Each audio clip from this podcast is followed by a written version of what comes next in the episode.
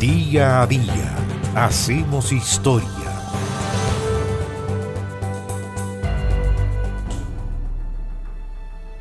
El 30 de abril de 1963 fue fusilado en la cárcel de Chillán José del Carmen Valenzuela, conocido como el Chacal de Nahuel Toro.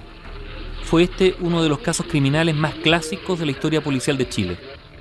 José del Carmen Valenzuela Torres asesinó a su esposa, Rosa Rivas Acuña, y sus cinco hijos. La Rosa me había traído vino de donde el manco, tres litros. ¿Te los tomaste solo? Valenzuela Torres había nacido hacía 23 años y ni él mismo sabía la fecha exacta, en un rancho miserable en el Fundo Loborques, a 24 kilómetros al interior de Chillán. Su único contacto con la civilización eran los vehículos que pasaban por la Panamericana distante a 12 kilómetros. Su madre era Malvina Torres Mella, que cuando murió el padre de José del Carmen, se puso a vivir con su hijastro, Ramón Valenzuela, hermanastro del Chacal. Todos analfabetos y alcohólicos consuetudinarios, según los diarios de la época.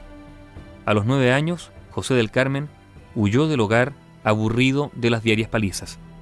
Hasta los 21 años trabajó de gañán en los fondos de la zona, bebiéndose lo que ganaba y realizando pequeños robos y hurtos.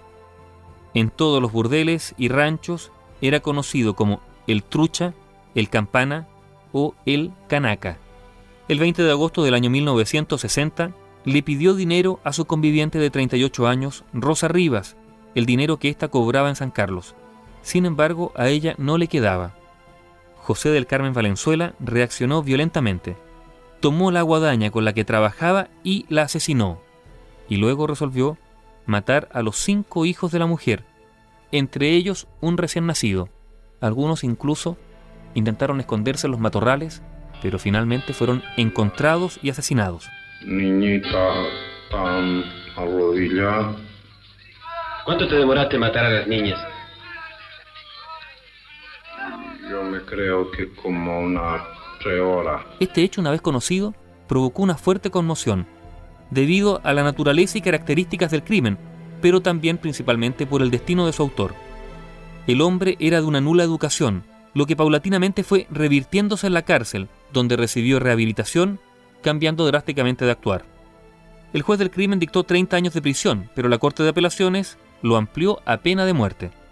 La Corte Suprema entonces ordenó realizarle un examen psiquiátrico, pero los resultados arrojaron que José Valenzuela Torres no tenía enfermedad mental y solo se trataba de un simulador, que muy mal aconsejado trataba de sacar partido al examen. La Corte iba entonces a escuchar los alegatos de la defensa. Había plazo hasta el 27 de enero de ese año, pero por error, el abogado del Servicio de Asistencia Judicial fue nombrado recién el 4 de marzo, por lo que no alcanzó obviamente a alegar. Estaba simplemente fuera de plazo. Se ofició entonces al presidente de la República, el único que podía salvar del patíbulo al condenado. Jorge Alessandri postergó su resolución porque estaba de visita en Chile el presidente de Brasil, Joao Goulart, pero apenas este se fue, firmó el decreto por el cual se declaraba que no ha lugar a la conmutación de la pena. El caso fue ilustrado, recordemos, por una película, una película de Miguel Litín, un clásico del cine chileno, algunas de cuyas escenas hemos estado escuchando. Así, la mañana del 30 de abril de 1963, José del Carmen Valenzuela Torres, el chacal de Nahuel Toro, fue ejecutado en el patio de la cárcel de Chillán. Bio Bio, la radio con memoria.